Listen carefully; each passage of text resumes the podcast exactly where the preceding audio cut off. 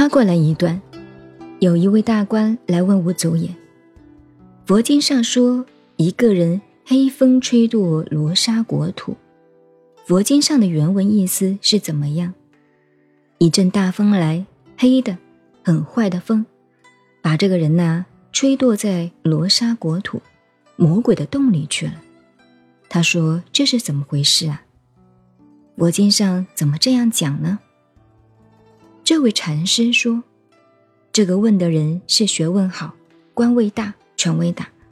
可是这位大禅师和尚，凭你狗屁，你有资格问这个？人家的年龄、学问、地位、权位多了不起啊！像你大和尚规规矩矩问这一句话，他那个样子，面孔又难看，话又不好听，等于骂他一顿。凭你。”你有资格问这个，多难受啊！这位先生当时就气起来了，就发火：“你这个和尚，你怎么搞的？我还叫你师傅呢！好好的问你，你这样侮辱人类。”这位和尚笑了：“这就叫做黑风吹堕罗刹国土，就是我那么逗你一下，你的无名就发了，头就晕了。”一阵阴风就把你吹到魔鬼洞里去了。这位先生一听，赶快就跪下来：“师傅，我懂了，这就是禅宗。”然后你以为袁悟净这一下子就开悟了？当然悟了，进了门了。再跟在师傅旁边一阵子，要离开师傅了，慢慢的想出去活动去了。师傅告诉他。你还不行呢，他跟师傅俩争论起来。吴祖衍笑了，克勤呢？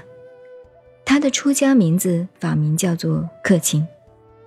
你呀，出去归出去吧，你要碰到有一天寒病下不来，就是发高烧要死了，前路茫茫，就是到死路的，到死的边缘了，那个时候你就会想要再回来，还没有到家。他就告假走了，然后在下江，在外省，就是在江浙一带，真的是得了重病，发高烧，快到死的边缘，平生所学念阿弥陀佛也好，念咒子也好，一点都不得力啊！生死到了，一点都没有办法。这一下子，他想起师傅的话，哭了，还是师傅对的，所以忏悔。